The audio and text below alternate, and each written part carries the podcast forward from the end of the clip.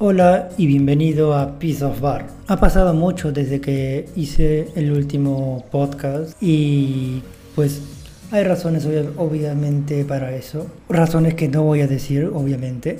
Pero el punto es que me he puesto a pensar, me he puesto a recapitular, a tratar de ver cómo, qué es lo que ha pasado en estos últimos años y he llegado a una conclusión. Una conclusión que espero estar equivocado, aunque las pruebas que voy a, dar en este podcast tal vez puedan decir lo contrario. Y me, lamentablemente, den razón. Dicho esto, empecemos con el tema.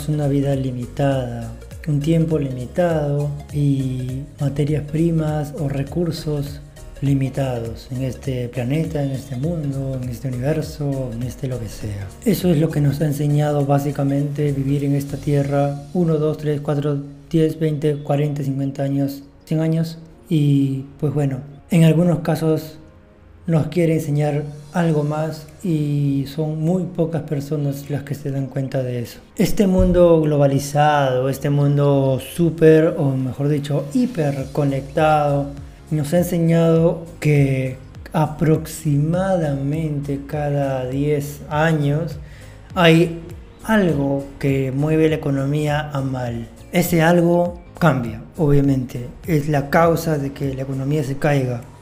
En el 2001 fue la burbuja de las .com. En el 2008 fue la burbuja inmobiliaria. Ahora, 2020, 2019, 2020, aunque inició en 2019, fue este, esta pandemia que aún seguimos viviendo y seguiremos viviendo hasta aproximadamente finales de 2021. Y acá 10 años aproximadamente, ¿qué otra cosa será? Una guerra, tener en cuenta una cosa, aunque todos estos efectos, o mejor dicho, estas causas no están relacionadas, una guerra no está relacionada con una pandemia, una pandemia no está relacionada con una burbuja de páginas web, para nada. Sin embargo, todas tienen algo en común, como siempre. ¿Quién sale afectada? La economía. Por si aún no la captan, ¿a qué va todo este rollo, toda esta explicación previa? Pues yo creo, la verdad, que a finales de década otra vez tendremos algo que se hunda la economía otra vez. Mis cálculos difieren, difieren entre el 2028, 2029 hasta 2031. Si no inicia en, esos, en ese rango, está dentro de ese rango. Pero de que algo va a pasar, algo va a pasar. Y aunque para la gente en general todo esto que ha pasado, incluso poniéndonos ya serios en esta pandemia, todo lo que ha pasado, pues parece sorprendente y es como que, wow, es un golpe fuerte para la economía, es horrible, nadie se lo esperaba. No, sí, déjame decirte que sí, sí, no lo esperábamos. Y no, no hay que ser un magnate ni un, no sé, Bill Gates, un Jeff Bezos para saber esto. Hay ciertas cosas que uno tiene que saber y estar 100% convencidos de qué va a pasar. Para ponernos en contexto, países de del, del Pacífico en general, los demás no sé, pero países del Pacífico en general. Terremotos, pandemias, eh, virus en general, porque también no es realmente una pandemia que salga en China, sino una pandemia regional. Es una epidemia nada más, pero puede pasar.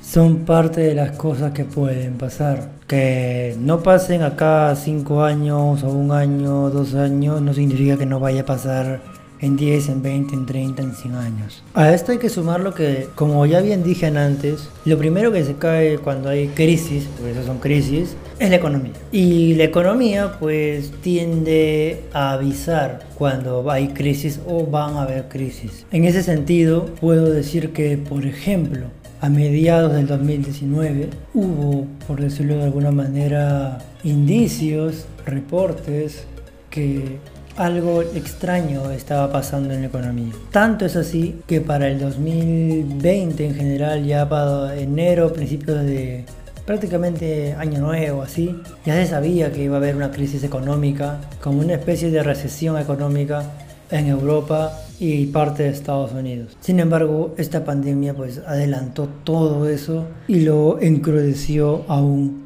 más. A ver, como bien dije antes, se puede extrapolar a que la economía, así como es la más dañada cuando pasa una crisis, también es la que más avisos te da antes de la crisis. Así que pues como que, oye, si sabes manejar bien la economía, pues vas a encontrar muy rápido los indicios para prepararte ante una crisis. La economía cuenta de cuatro fases dentro de un ciclo repetitivo, es un bucle que siempre pasa. Primero está la recuperación expansión, dependiendo cómo esté. Si estabas en nada, o sea, recién empezabas, pues va a ser una época de expansión.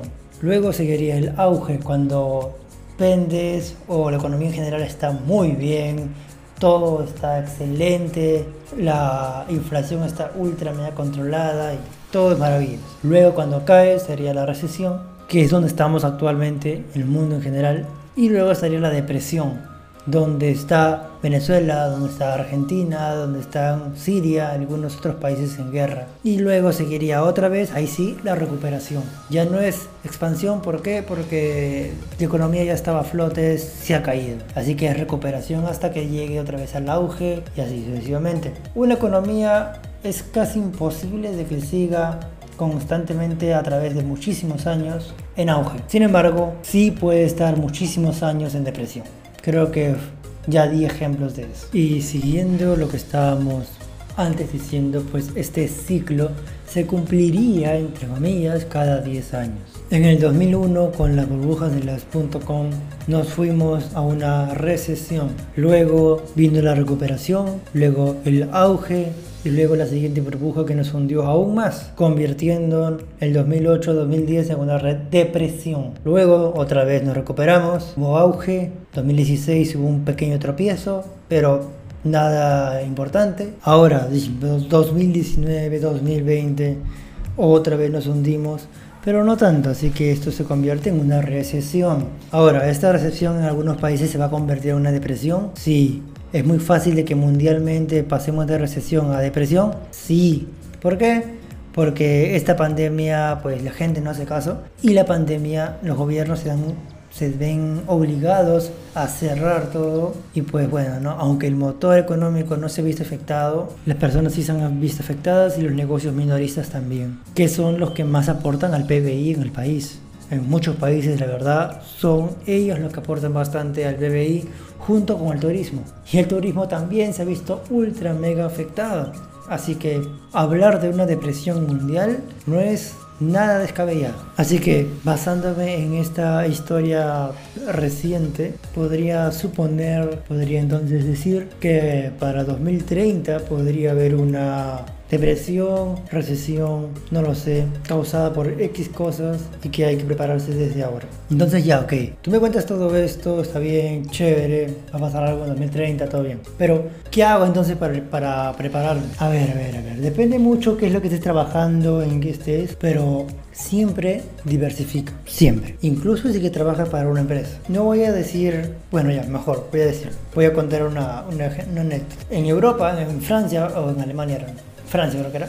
En Francia la gente ahora actualmente está que se queja, o escuché por ejemplo una de las quejas, que qué decir, ahora por la pandemia están cerrando negocios, están cerrando restaurantes.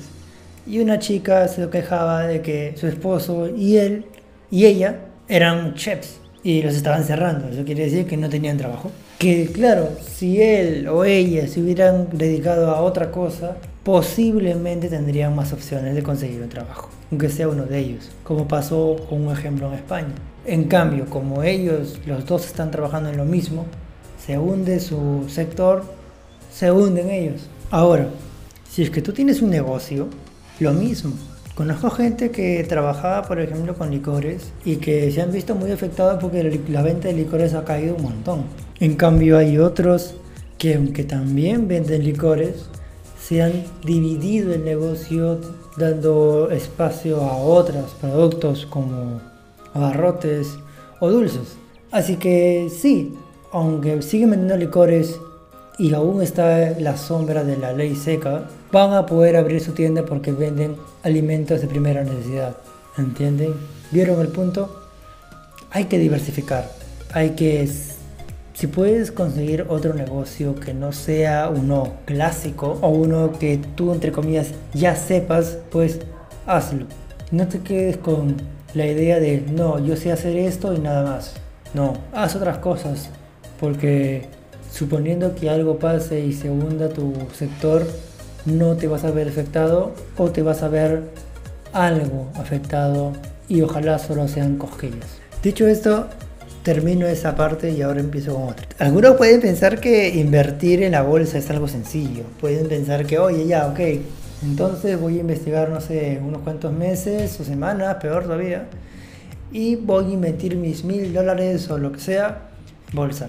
No, no lo hagas porque no funciona así. Hay algo que muy básico, pero que mucha gente pasa por alto en la bolsa, y son las comisiones.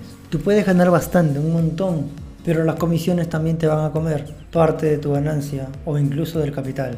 Así que por favor, siempre ten en cuenta eso. Y también ten en cuenta algo.